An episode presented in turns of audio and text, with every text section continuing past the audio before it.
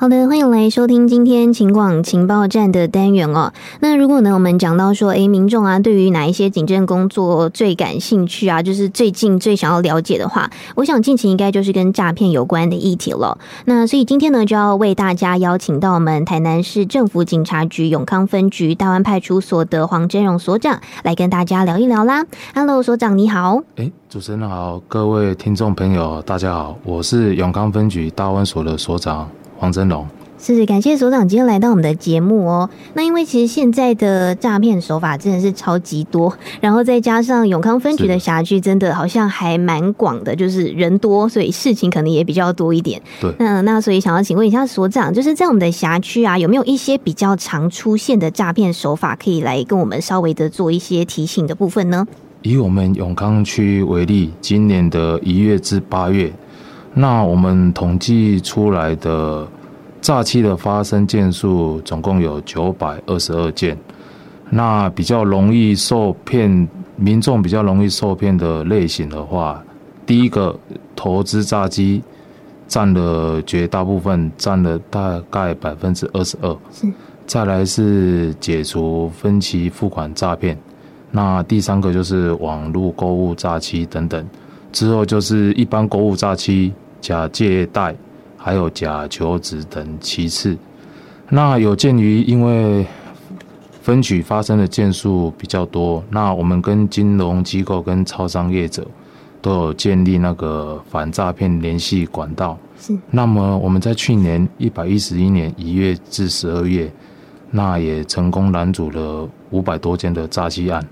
那金额拦阻的金额也达到了四千多万，哇，是的，是那所以感觉真的是呃有发生很多的诈骗案件，是的，嗯，但是其实我们的警方也是持续努力啦，就是感觉也拦阻了蛮多件的，然后也成功拦阻了蛮多的金额哦，嗯，那想要请问一下所长，因为我们刚刚有听到你说到就是第一名他是假投资的诈骗嘛，对，假投资诈骗，嗯，那想要请问一下，就是最近有没有一些假投资的案例，也可以来跟我们就是做一下说明呢？嗯，好的。那先前因为是疫情的关系，是。那大部分大家都也都那个居家办公嘛，哦、嗯，那相对的假投资诈骗的案件就发生比例蛮大的，是。因为大家在家里大部分都会会借由手机或网络，也会接收到一些假的讯息，嗯，那么诈骗集团会利用我们民众想要短期致富的心理。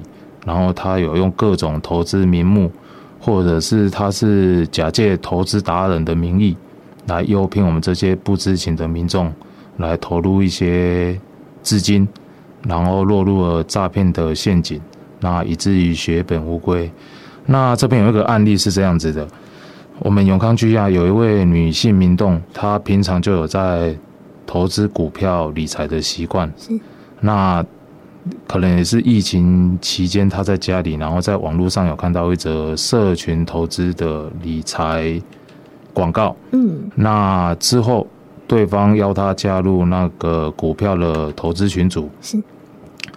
那对那个诈骗集团的部分是说，他是扬称他是摩根资产的客服人员。嗯，好好，然后他已经有有申。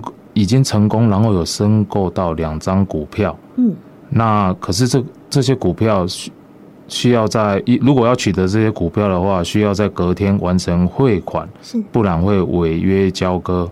那我们这位民众他没有想太多，然后就马上跑到我们辖内的中国信托银行永康分行，想要汇款九十六万元。那刚好行员也觉得怪怪的，有请我们派出所同事过去处理。嗯，那我们了解以后才知道，他诈骗集团有有一个给他一个 APP 的的通讯软体，那就是希望他申购股票。那那这个股票的话是不需要先储值资金的，是，那就是等成功有抽中股票再汇入资金即可。是。那这位民众他他自己也觉得怪怪的，嗯，为什么要临要临柜转账？那行员有关外提问的时候，他不能告诉行员资金是用来投资使用的。哎，对对对，那他也觉得怪怪的。那我们远远景跟行员也有跟他解释，这是假投资诈财的案例。对，那不可能说先得到股票然后再汇款，嗯、这这是对对对对，顺序一定是不太对，是怪怪的。是是是，嘿嘿啊，所以这边的话还是要呼吁我们民众，还是投资的话还是要多看多听啊。嗯、那个投资如果他说保证会获利，那这大部分都是诈诈骗的。对对对，那应该。要多求证了，那长期投资稳定获利，我想这才是比较正确的方式。那刚当然，如果有遇到觉得怪怪的，那就。可以打一一零或一六五来求证这样子。嗯，是。那所长刚刚提到的这个案例当中，你有提到说那个对方就是自称说他是某家资产公司的客户。对对对对。嗯，那其实这些资产公司是真实存在吗？还是说他真的就是一个诈骗集团他成立的一个公司呢？通常来说啦。通常的话，其实民众只要把他的电话挂掉，嗯、那我们再反求证。嗯。应该真实的公司应该都会告知民众。他们这是不可能这样子叫让民众这样子投资理财，对对对。其实一般民众可能就一一直听他听诈骗集团在讲，嗯嗯，那他忘了就是可以先把电话挂掉，嗯，然后像真实的这间投资公司求证，或者是向我们警方求证，嗯。对对对对对，就是诈骗集团口才都非常好啦，就是对对对，会不小心把大家绕进去哦，然后你就忘记说，哎，其实有一些地方可能是不太对劲的。是的，嗯，那像您刚刚提到的这个投资诈骗的案件，其实也是要提醒大家，就是呃，如果说呃你是要进行投资的话，我们这个投资资金的对象，我汇款的对象，它应该是会是一个公司户，而不是一个私人的个人户，对不对？对，一定是公司，不会是个人。那我想还是。应该大家要投资，应该是在找那一些有真正有有上市的那些，因为一些怪怪的叫你加入一些赖的群组，那个就是绝对。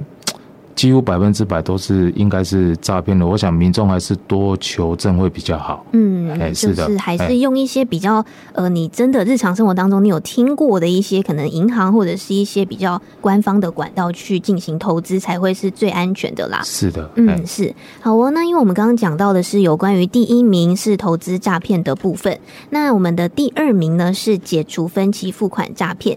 那这个诈骗手法好像通常呢都会发生在网络购物之后。就是被害人可能在下定了某些东西之后，就会开始接到了一些要诶要求你解除设定的电话。嗯，那针对这个部分，所长是不是也可以来跟我们分享一下呢？那解除分期付款的部分，就是通常是电商或电商公司，它有招骇客进入，然后其实消费者的一些姓名、电话或手机都已经泄露了。是那诶。有一个案例是这样子的，我们有一位理有一位理性的民众，嗯，他在一月份有买了一个电脑桌后，是，然后一月份买，那二月有接到网络就是诈骗集团扬称网路网络商家来告知说，因为公司哈员工的作业程序出错了，嗯，那导致民众的信用卡被误设成分期付款，是。会按月扣款。然后也就是诱使民众去提款机操作，嗯，那把自己的钱就转到诈骗集团指定的账户。是，那另外也他也会有些的手法是会请民众领出来，然后譬如说交由那个他们的指派的员工，是就当面面交这样子。嗯嗯、那这边还是提醒民众，ATM 绝对不可能。绝对不可能是会可以作为什么解除分期付款的使用 ATM，我想大家都知道，应该都是提款跟存款这样而已。是的，嗯，就是它的功能其实还蛮单纯的。对对对，对，没有这么样的。还是呼吁民众要真的要多求证啊。嗯，有时候就要稍微想一下。再做下一步这样子，嗯，是的，是。那因为其实诈骗集团他们好像就是都会利用一些人心的，无论是贪婪或者是恐惧，然后就搬出一些大家可能像是呃这种呃分期解除分期付款的手法，有一些他好像也是会跟你说，哎，你要是没有照着我说的话去做，你可能就会呃要转请其他什么监督金融监督管理委员会之类的，哦、是的是的就是一些我们平常一般人真的不太会去接触到的机关，然后去营造一个好像很紧张的一个氛围。嗯，那关于这个部分，所长是不是也要跟我们来做提醒呢？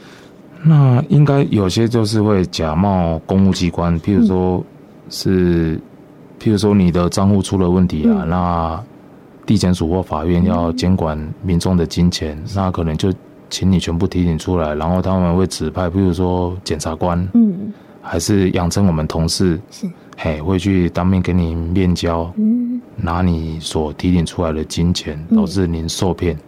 我想这部分是这样子的，我我在想，我们只要是不管是公家机关要请你付款还是缴款，一定都会到某一个机关，嗯，不会跟你约在路边，或者也不会叫你 ATM 操作，嗯，对，付款，我我想应该大家还是还是那句老话，应该是要多求证，对对对，多问呐，多求证多问，我想这个。才会避免那个金钱的损失。是的，是哦，所长刚刚有提到一个很重要，就是如果说今天啦，你真的是有一些什么费用你没有缴啊，就是一些政府单位的费用没有缴，对对，呃，那他一定是会请你去到某一个机关，你去现场，你可能去临柜，你去缴款，他不会就是透过电话或者是叫你直接去 ATM 来汇款哦。对对对，呃、所以所以基本上你只要听到这一些，这个真的就都是要查证，对自己要注意。对，就是所长今天真的一直提到很重要的，就是。要冷静下来，然后要多加的查证，因为其实现在真的哇，诈骗集团像我们刚刚提到这一些案例，真的他们是可以假冒各式各样的身份，就是去跟大家来进行这一些话术哦。所以请大家真的还是要多加的小心。嗯，那还想要请问一下所长，就是那有没有一些关于在预防诈骗的部分，可能我们有一些小 paper，或者是有一些标语，甚至是口诀，也是可以来跟大家做提醒的呢？那这边的话就是提醒一下民众。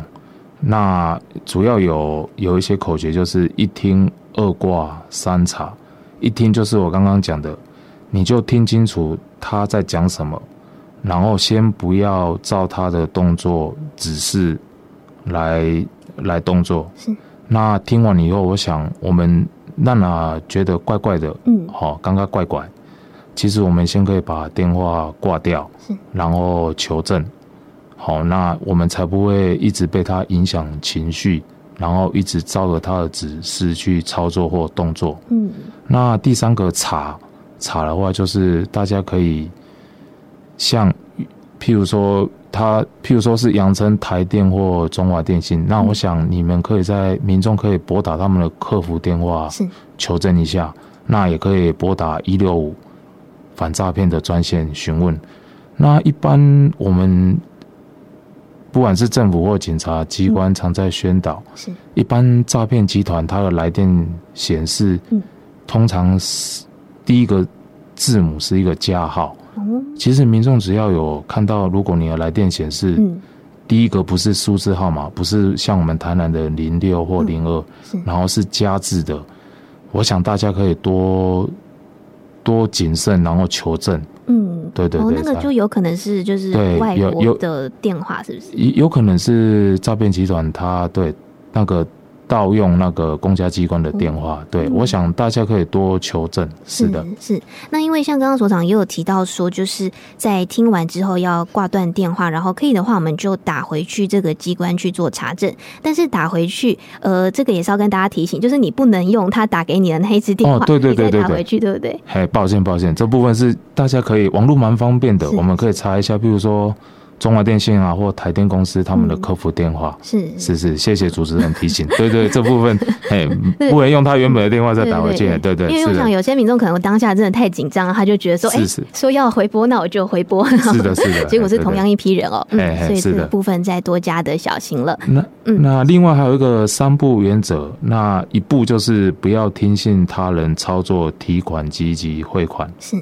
那二步就是不要依据对方所提供的号码拨打电话，就刚刚像主持人讲，不要回 拨，对对，没错。那三步的话就是不要轻易的提供自己的身份证字号、账号、卡号、密码等个人资料给对方。嗯，尤其是求职，是我想求职还是到实体公司或店面，我想这样应该是会比较有。